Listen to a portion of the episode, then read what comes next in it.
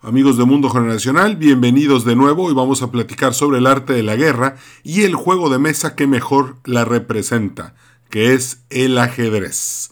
Arrancamos dándole las gracias a nuestros patrocinadores Ticketopolis, Fundación Yeviv, The Yucatán Consulting Group y Grupo Terza. Arrancamos. Bienvenidos a Mundo Generacional, un podcast en el que platicamos acerca de las diferentes generaciones de México y Latinoamérica. Nos da mucho gusto que nos sintonices y te recordamos suscribirte para recibir todos los episodios tan pronto estén disponibles. Gracias por estar con nosotros.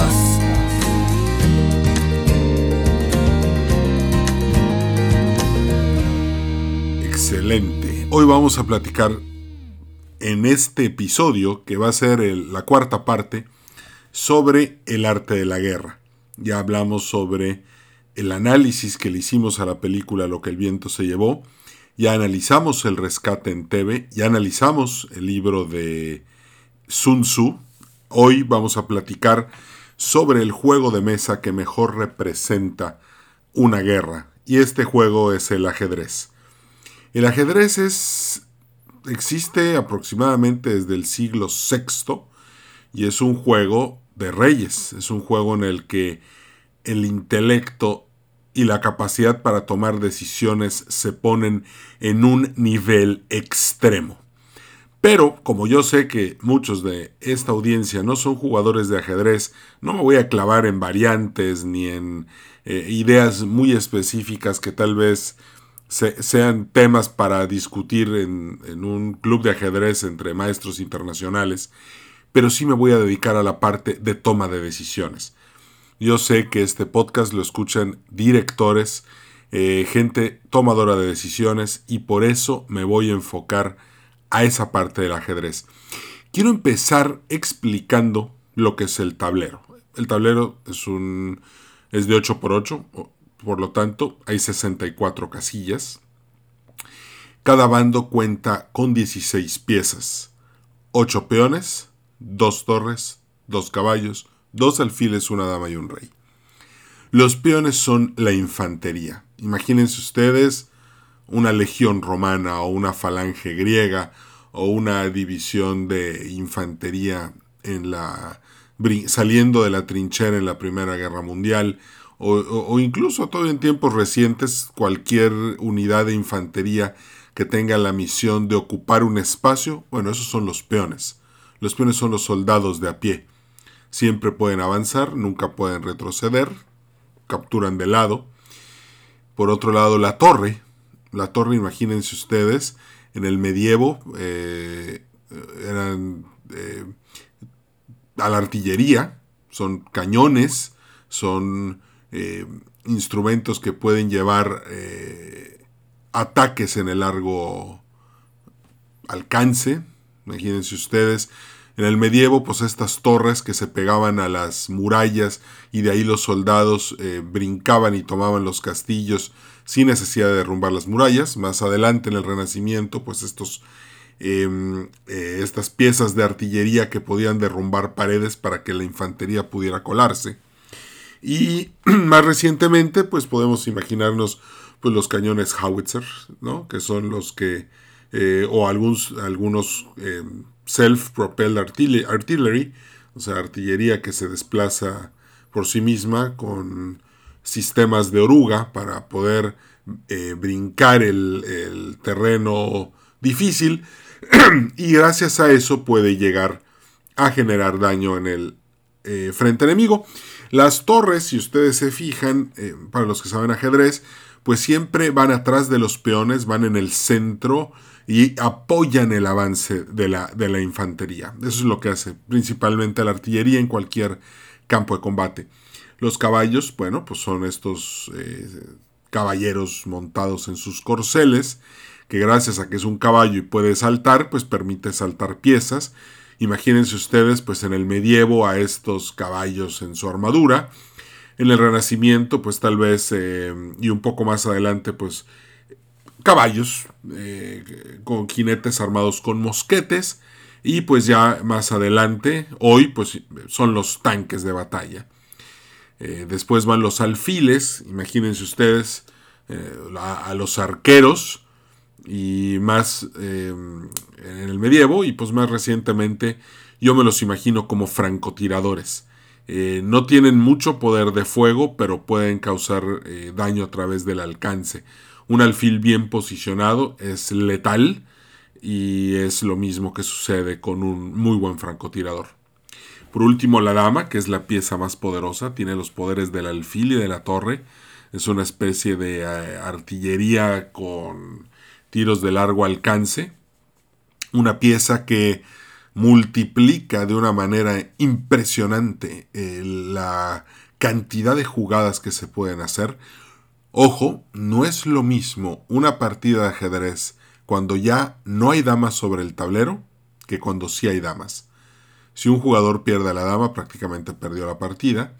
Si el juego pierde a las damas, entonces el juego se vuelve muy estratégico y pierde muchísimo encanto táctico. ¿Por qué? Porque son tantas las variantes que se pueden surgir por la cantidad de movimientos que puede hacer una dama, sobre todo en el medio juego y en una posición abierta, que prácticamente muchos eh, estrategas ajedrecísticos prefieren dejarlas fuera.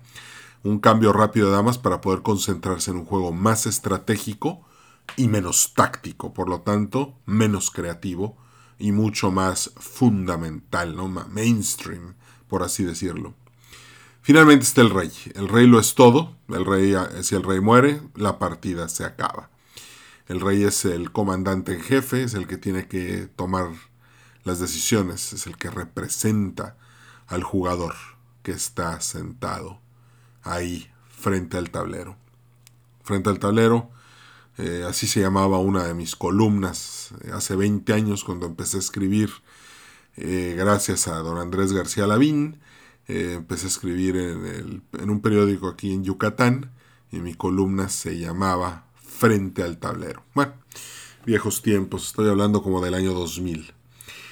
Ahora, recientemente en Clubhouse estuve con mi buena amiga Mariana en, su sala, ella me, entrevistó y ese día quisimos hablar sobre eh, ajedrez y emprendimiento. ¿En qué se parece el ajedrez al emprendimiento?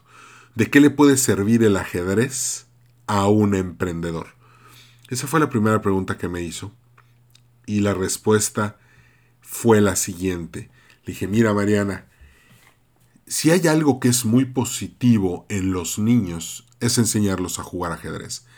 Desde que eh, empecé a, ser bloguero, conferencista, eh, editorialista en, en, Televisa, en Canal 28, en Telesur, siempre he insistido en la necesidad de que los niños aprendan a jugar ajedrez.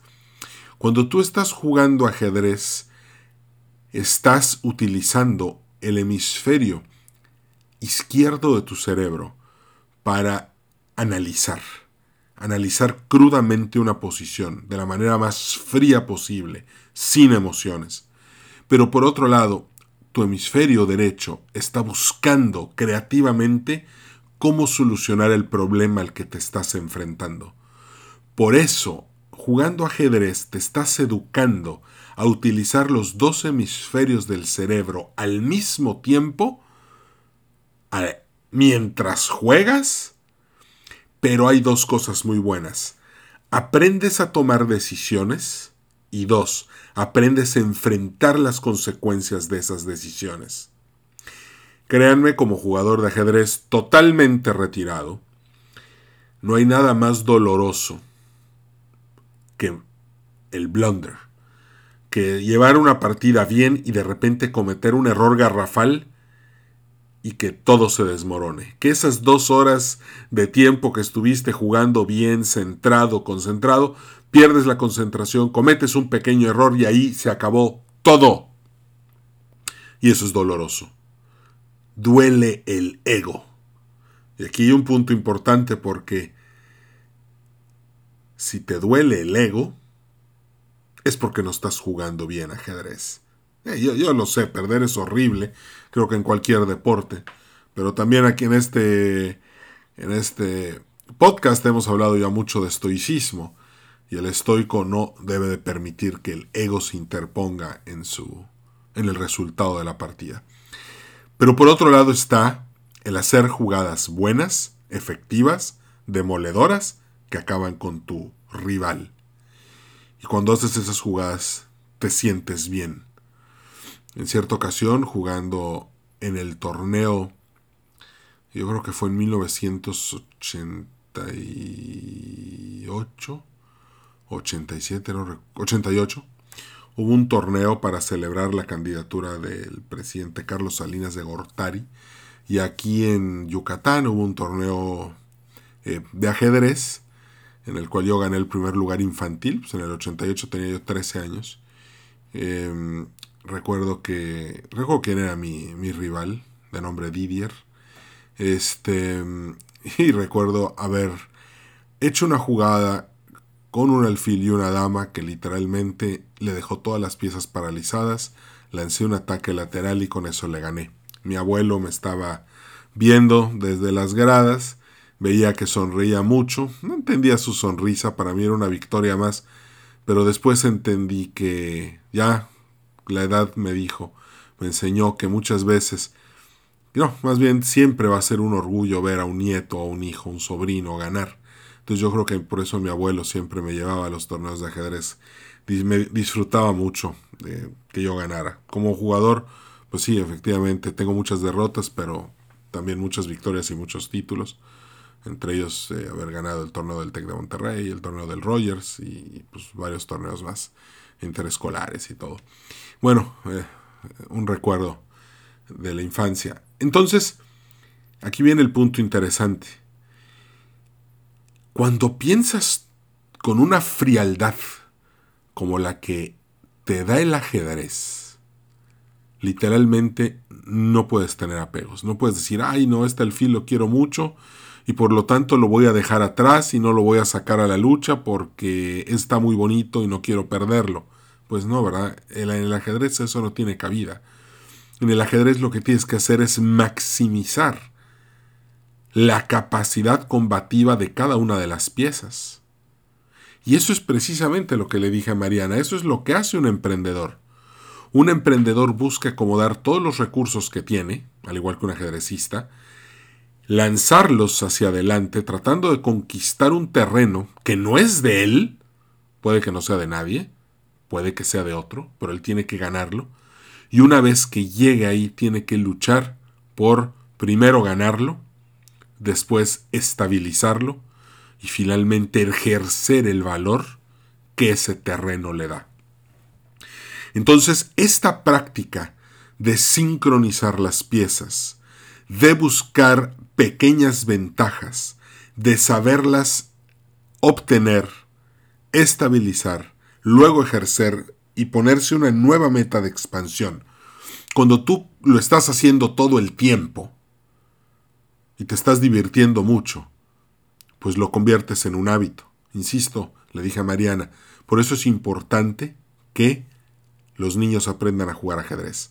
Ahora, oye, pero pues este podcast lo escucha gente entre 35 y 56 años, según las estadísticas, y en su mayoría es gente con carrera, licenciatura, doctorado y tienen puestos de toma de decisiones. Bueno, vamos a hacer una cosa entonces. Aprende a jugar ajedrez y empieza a practicar.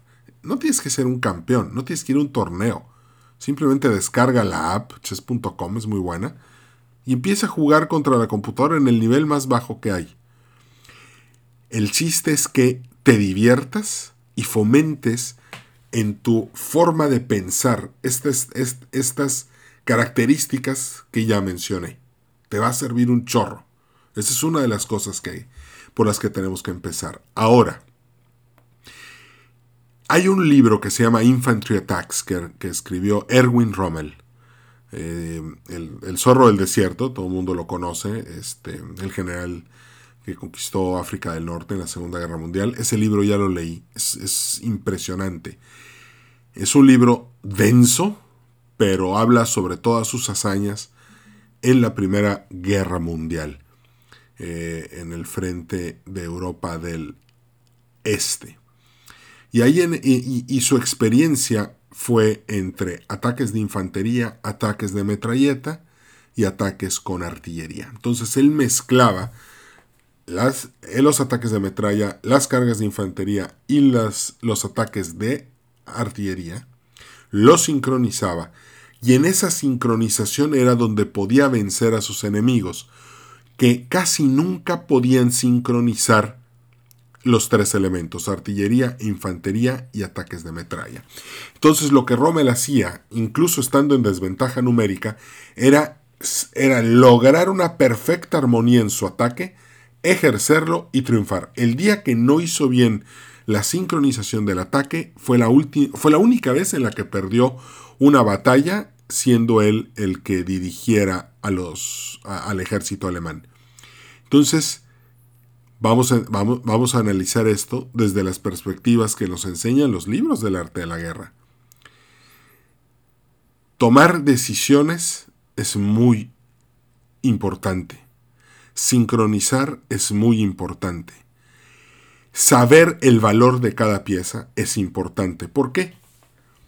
Porque cada pieza te va a decir qué capacidad tiene. Si conoces bien las piezas, sabes lo que puedes hacer con ellas, entonces eso te va a permitir atacar a tu oponente con mucha más letalidad. Imagínense no tomar decisiones y no conocer bien las piezas, no saber cuáles son sus fortalezas y sus debilidades, te va a dejar atrás completamente. Vamos a aplicar esto al mundo de los negocios. Cuando en 1849 se dio la fiebre del oro en California, había un señor que pues no tenía como que la fuerza para irse a picar piedra a un río en California. Entonces dijo, ¿cómo le... Ok, no tengo la juventud y no tengo la fuerza que estos muchachos sí tienen. ¿Cómo le puedo hacer yo para ganar sin tener que ir a picar piedra porque pues, el cuerpo ya no me da. Entonces lo que hizo fue, estos jóvenes van a ir, entonces ¿qué tal si en lugar de yo ir con ellos, yo les vendo el material que necesitan para poder alcanzar y trabajar y, y conseguir el oro? Ah, perfecto. Empezó a comprar palas, picos y todo lo que se necesita, puso su tienda, y, les y, el eslogan de su tienda era, hay oro en los ríos de California. Entonces la gente llegaba corriendo a su tienda y le compraban palos y picas para después irse a trabajar a los ríos a picar piedra literalmente y encontrar oro. Sabemos que el oro no se encontró nunca, pues ya sabemos la historia, pero lo que sí sabemos es que este hombre se hizo rico. ¿Qué fue lo que analizó él? Si, lo pensamos como un ajedrecista, los peones son todas estas personas que se iban a ir a picar piedra. Entonces, ¿él qué tenía que hacer? él vio un avance de peones masivo y él lo que dijo es, eh, le voy a dar a cada uno la herramienta que necesita para poder avanzar. Tomó la decisión y lo logró. Por otro lado, ¿qué pasa cuando te enfrentas a un rival que es muchísimo superior a ti. Pues obviamente los dos empiezan con la misma cantidad de material.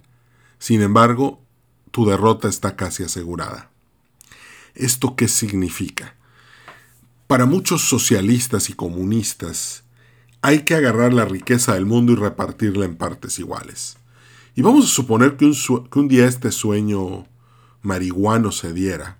Pues, es la verdad y todo mundo volviera a quedar con la misma cantidad de dinero y de bienes que hay en el, eh, en el mundo.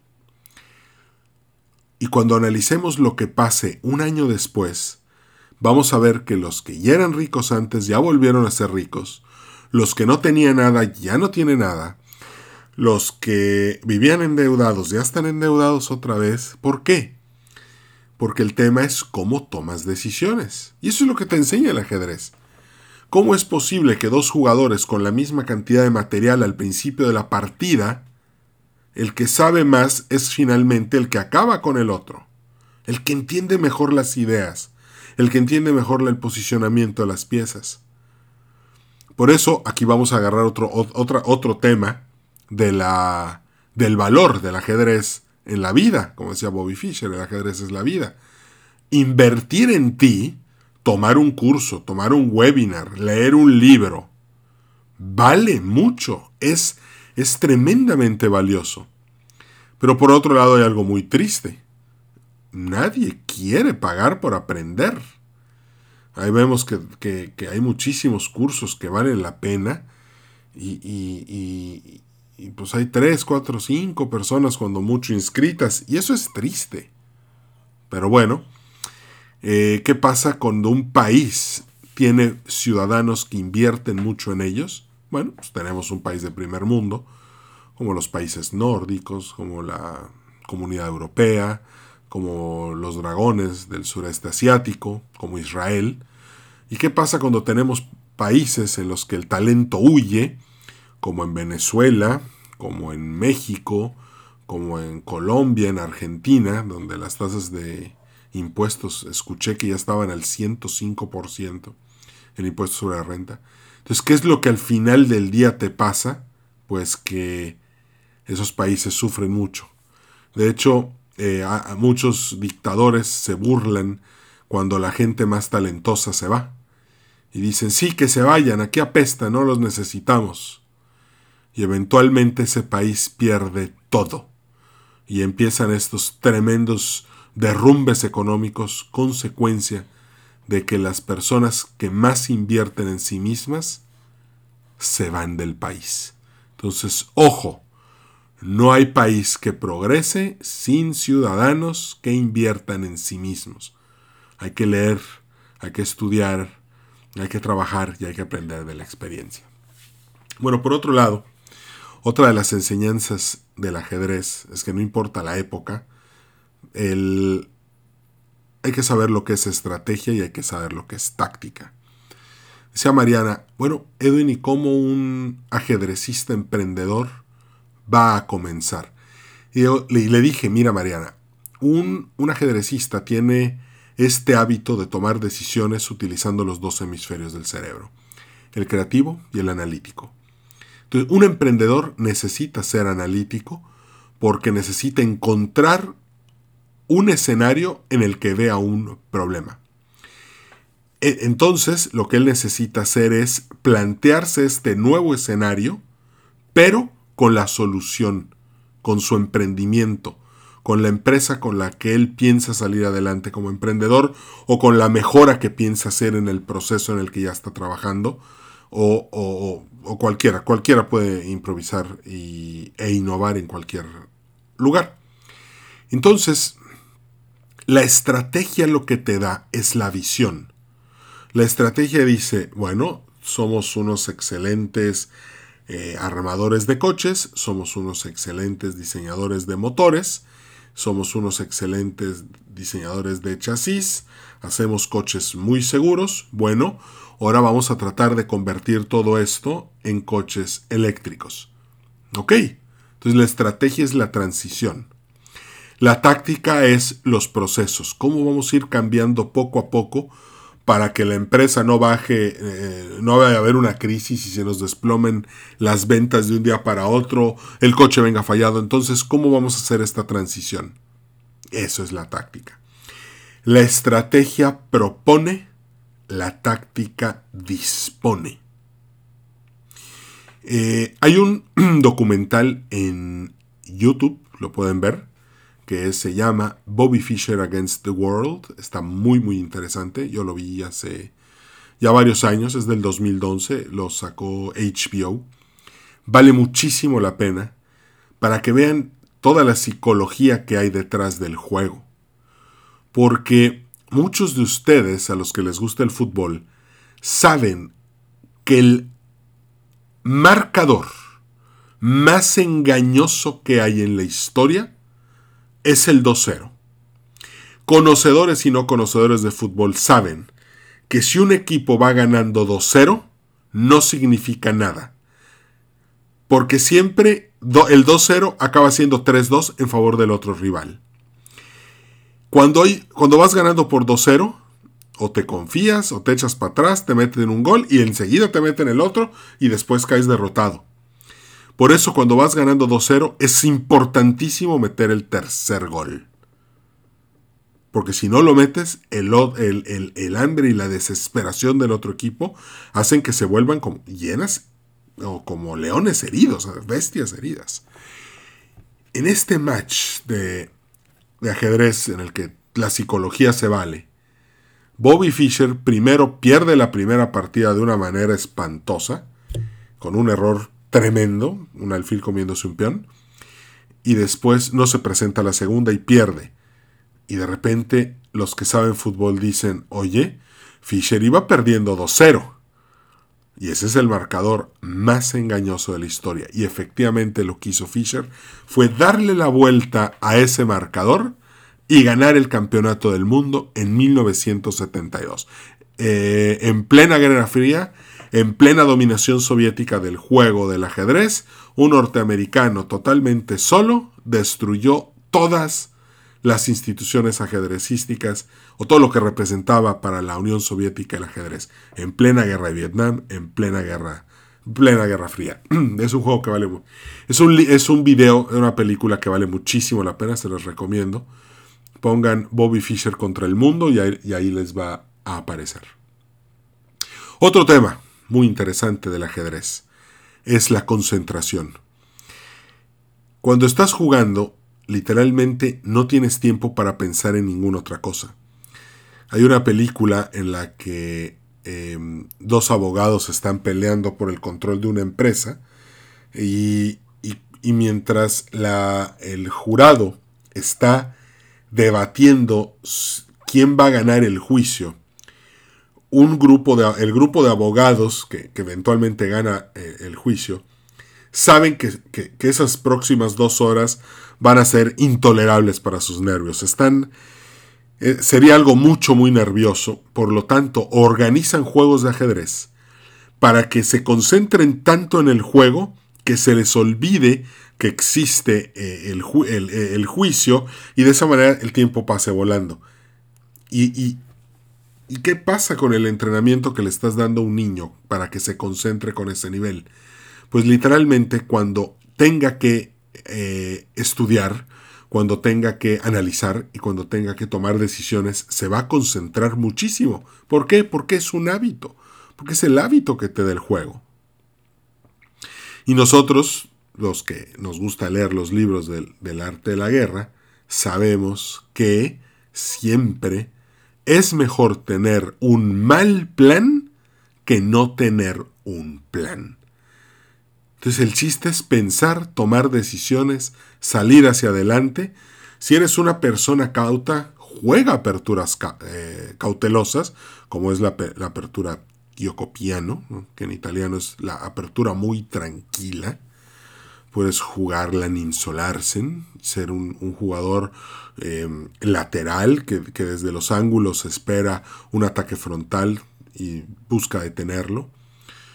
Puede ser un jugador bravísimo, puede ser como, como si fueras un boxeador al estilo, no sé, Mike Tyson, Pipino Cuevas, que se lanzan para adelante con todo.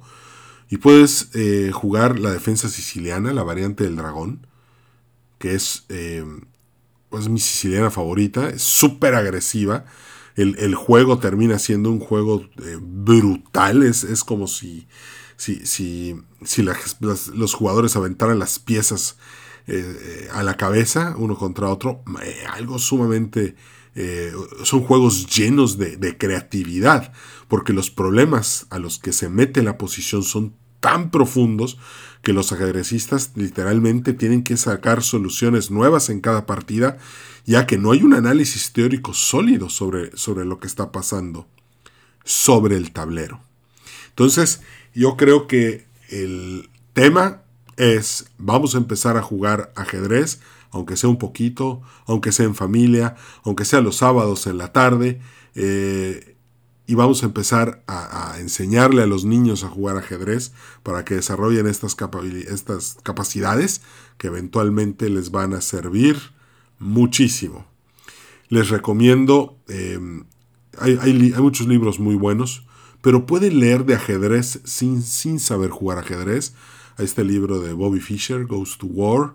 En el cual es una narrativa sobre el match de 1972, el match del siglo, y lo pueden leer sin, tener que ser ajedrecistas y poder entender todo lo, que, todo lo que significa el juego fuera del tablero. Ahora, si decides aprender, maravilloso, siéntate a jugar con tus hijos, con tus sobrinos, con tus nietos, te vas a divertir muchísimo y les vas a dar eh, algo muy padre para que puedan aprender. Yo la verdad es que aprendí a muy temprana edad, probablemente a los tres años empecé a, jugar, tal vez no ajedrez, pero sí a jugar con las piezas del ajedrez, aprendí a acomodar el tablero. Eh, mi tío Salvador Guerra Treviño me enseñó ajedrez, curiosamente, también me enseñó karate y también me enseñó boxeo. O sea, a él le debo los tres deportes que más he practicado en mi vida, ajedrez, boxeo y karate. Pero bueno, la verdad es que un día le dije a, a, una persona, siento que el boxeo y el ajedrez se parecen tanto. Y me dijo, ¿estás loco? ¿Por qué? Le dije, porque en el ajedrez es muy importante dominar el centro. Puedes dominarlo con peones y después apoyar esos peones con las piezas. Y eventualmente generas una energía tan fuerte con las piezas que cuando lanzas el ataque, el ataque es demoledor y acabas con tu rival. Y le dije, y lo mismo pasa en el boxeo, porque si en el boxeo dominas el centro del cuadrilátero, cada vez que tu rival se quiera mover, tiene que moverse mucho más que tú para poder cambiar otra posición y eso va a hacer que queme energía. Mientras tanto, tú en el centro del, tablero, del cuadrilátero, vas a poder lanzar ataques directos cada vez que se te presente y vas a economizar muchísima energía, muchísima condición física. Y eventualmente ¿Qué es, qué, es lo, que diferencia a un Mohamed Ali, a un Mike Tyson, a un Bobby Fischer, a un Julio César Chávez, este, a un Fernando Valenzuela, eh, a un Hugo Sánchez, a un Ricardo Osorio, de, de todos los demás? Pues precisamente que dominan la materia, se vuelven expertos, generan una asimetría, una, una, no, una asimetría, sino una estructura mental simétrica entre sus dos hemisferios cerebrales y aprenden a usarlos al mismo tiempo para poder, para poder demostrar su maestría en lo que hacen. Para despedirnos les recuerdo la máxima de Sun Tzu. Si te conoces a ti, pero no conoces a tu enemigo, por cada victoria vas a tener una derrota.